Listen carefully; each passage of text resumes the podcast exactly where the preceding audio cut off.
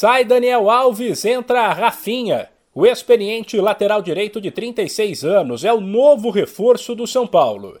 Depois de ser rebaixado com o Grêmio, que não quis uma renovação de contrato, Rafinha estava livre no mercado e assinou com o tricolor paulista por uma temporada, com a possibilidade de prorrogação por mais uma, caso sejam cumpridas algumas metas.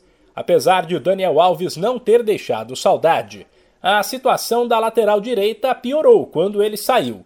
Orejuela não emplacou e Igor Vinícius alterna partidas até que boas com jogos bastante comprometedores. Além de suprir uma carência importante do elenco, Rafinha tem o perfil procurado pelo São Paulo. Primeiro, por ser um atleta experiente com capacidade para ajudar a liderar o time, que o próprio técnico Rogério Ceni chegou a dizer que é calado demais durante os jogos. Também pesa a favor de Rafinha o custo menor, uma vez que o atleta estava livre no mercado. O São Paulo deve mais de 600 milhões de reais e não tem dinheiro para grandes contratações. Rafinha defendeu o Bayern de Munique da Alemanha entre 2011 e 2019.